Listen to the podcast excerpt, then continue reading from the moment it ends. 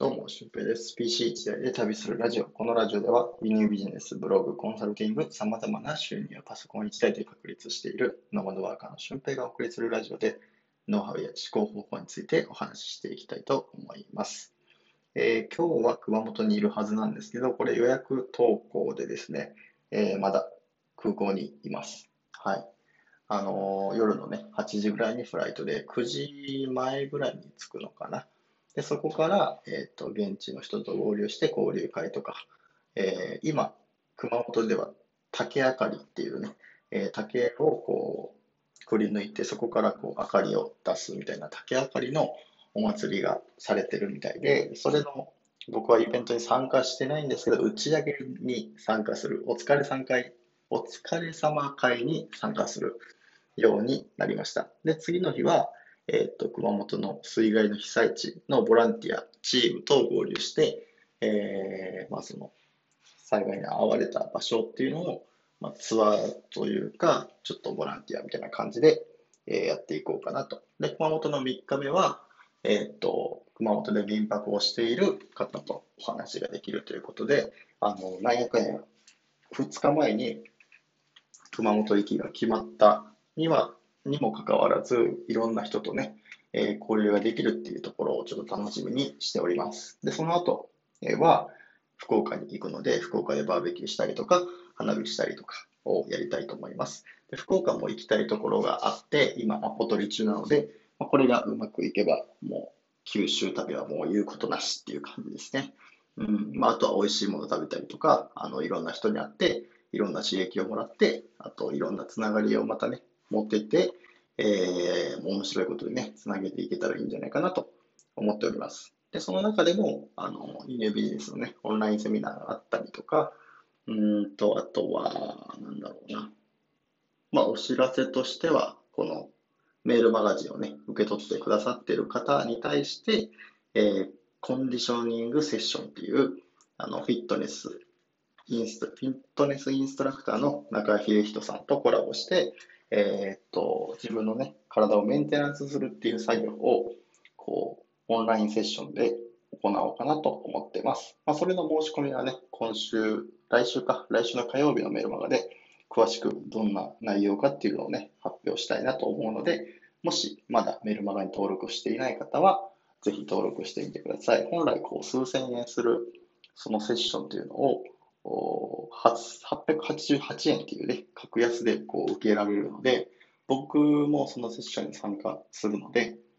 はい、もうぜひね、これでこう頭の中がすっきりしたりとか、体が軽くなったりとか、えー体調が完全に整います。で、それ体調が良くなると、自分の気持ちも上がってきて、頭の中がクリアになるので、新しい発想が生まれたりとかね、前向きな思考になったりとかもするので、ぜひ、こう、今、夏バテでしんどいなとか思ってる方とか、あと、なんか体重いなっていう方とかね、ぜひ受けてほしいなと思います。はい。で、えー今日の本題なんですけども、今日の本題は、SNS では濃いフォロワーが命ということでお話をしたいと思います。えーもうフォロワーがね、増えたらいいって思ってる方多いと思うんですけど、今の時代、フォロワーをの増やすっていう方法ってたくさんあると思うんですよ。で、僕はツイッターはね、ちょっとね、フォロワー全然増やせてないので、その方法はちょっとわからないんです。うん。まあ、費やしてる時間とかやり方っていうのは確かにあるんですが、1日ね、2時間から4時間ぐらい頑張れば、ツイッターも増えるんじゃないかなと思ってます。うん。本当にあれは訪れる、こう、回数だと思うので。で、逆に、こう、インスタグラムっていうのは僕、本当にフォロワーを増やす方法っていうのは知ってます。うん。で、それでエンゲージを高める方法っていうのも知ってます。今、こう、4つのアカウントを持ってて、それで合計が1万3000フォロワーの方がいて、まあ、そこからこう、仕事につながったりとかね、もしてるんですけど、やっぱり思うのが、フォロワーの数が少ないアカウントでも、えー仕事がもらえるっていうことですね。うん。で、それはなぜかっていうと、えー濃いフォロワーさんがついてるからです。自分が何かやろうと思った時に、それに反応してくれる人がいる。で、自分が、あのーこれをやろうと思ってますっていう時に支援してくれたりとか、応援してくれる人がいるっていうのが結構いいんですよね。うん。でも逆にそれができないアカウントっていうのは、フォロワーさんがいくら増えても、あんまりこう価値がないというか、まあ、継続的な収入を作るための方法ではないっていうことですね。うん。だからそこの、こう、自分のフロントエンド、バックエンドっていうのを、こう、ちゃんと作れるようなアカウントにしておいた方がいいのかなと思います。まあ、正直、その案件とかも来るんですけど、案件をこう、当てにして発信をするっていうのは、結構こう、ムラがあるし、正しいこう案件にに出会えるかどうかっていうのも、正直微妙なところがあるので、うん。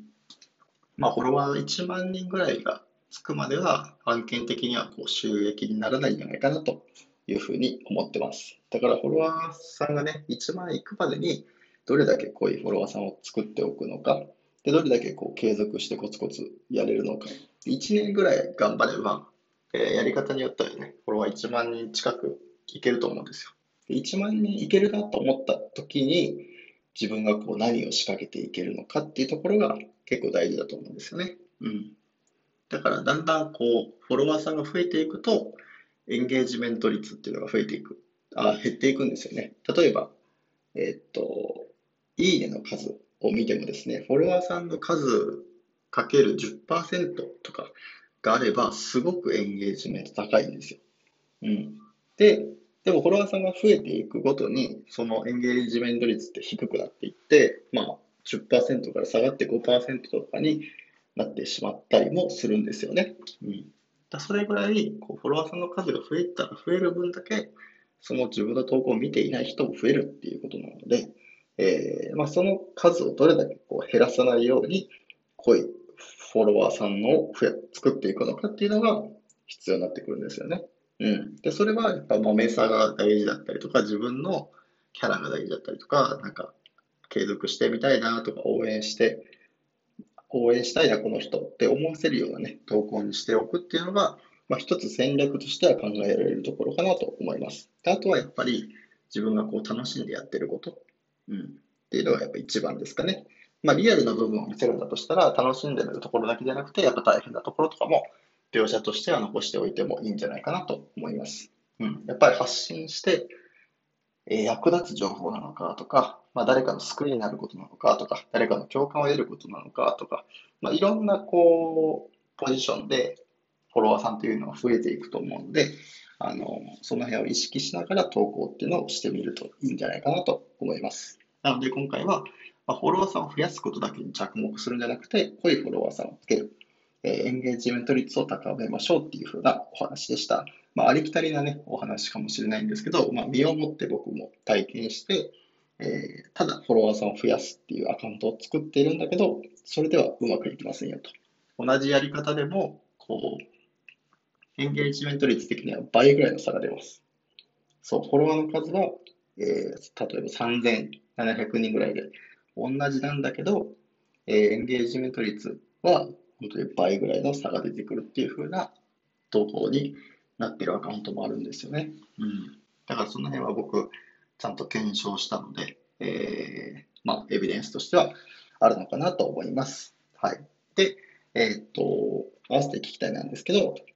セルフブランディング、自分をこうブランディングしていく上で大事なこと、まずやるべきことについてお話ししている回がありますので、そちらもよかったら聞いてみてください。ということで本日の配信は以上です。今日もめちゃくちゃいいことがたくさんあると思いますので、めちゃくちゃ頑張ってめちゃくちゃやっていきましょう。ほなまた。